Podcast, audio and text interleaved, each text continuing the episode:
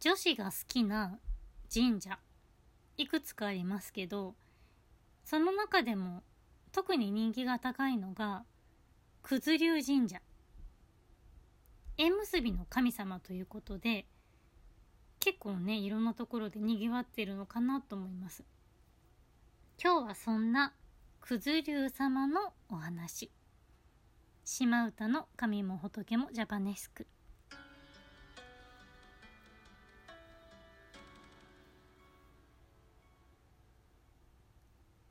九頭龍神社って全国各地にあるんですよ。九頭龍神社という名前だけじゃなくって黒い龍と書いて黒龍神社とか、まあ、お名前もちょっと違うんですけどというのも全国各地にいろんな九頭龍伝説があるんですよ。でそれによって実はちょっとずつお話が違うので九頭龍という神様と仏教仏様とのつながりも実はその伝説ごとにちょっと違います。なので今日はそのうちのいくつかをご紹介したいと思います。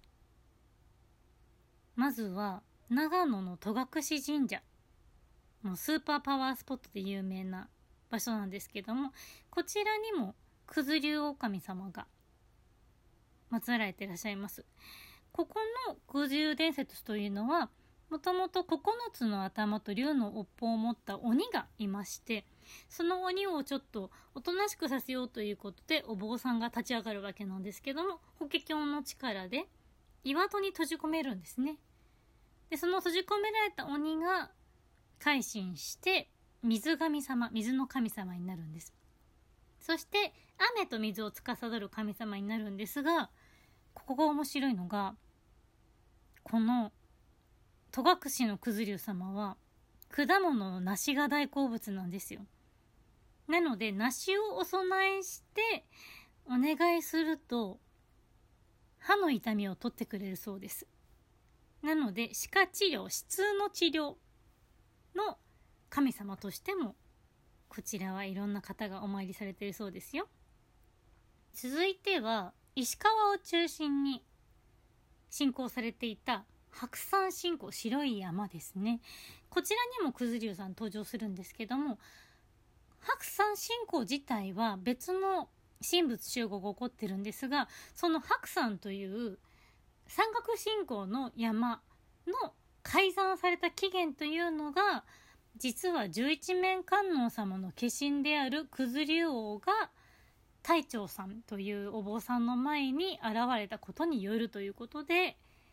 えー、白山権現というのが九頭竜出現伝承にも関わってくるというふうになってます。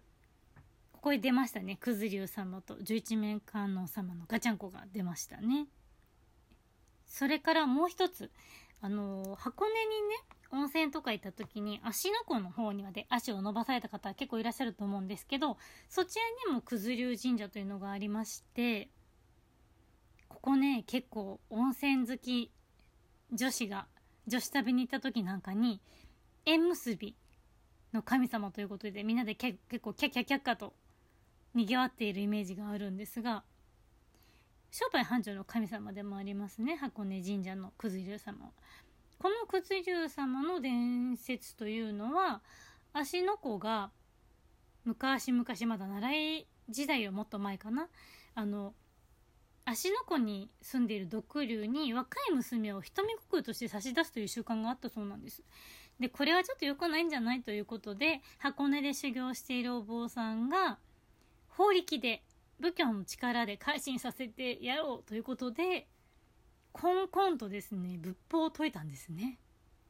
すると、毒竜が湖から出現して、すいませんでしたって謝ったと。で、その後、地域一体の守り神になりますというふうに言ってくれて、じゃあ、ということで、九頭竜大明神として、この地に祀られたそうでございます。なので、戸隠と箱根はどちらも、仏教の力で、ちょっと悪い竜が神様になったという、他の場所とはちょっと違う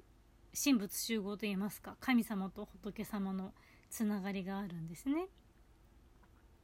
でもともとこの九頭竜さんというのはもちろん日本の今お話ししたのは全部日本の伝承なんですけれども海外にも似たような存在がいたということでそれが中国から日本に入ってくるんですね。でそこで神仏集合とされるんですけれどもえ密教において九頭竜様というのが雨乞いを司る神様ということで基本的には仏教と神道を守る両方守る神様というふうになりました。でその九頭竜権現というふうに呼ばれる場合の本事仏は弁財天様ということで白山信仰はね十一面観音の観音様の化身ということでちょっとここもやっぱり諸説ありますのところですね。なのでまだまだ他にもたくさんのくじる伝説が日本中にはございますのでもしご興味ありましたら是非調べてみてください。ということで今日もご清聴ありがとうございました。それでは楽しい一日を。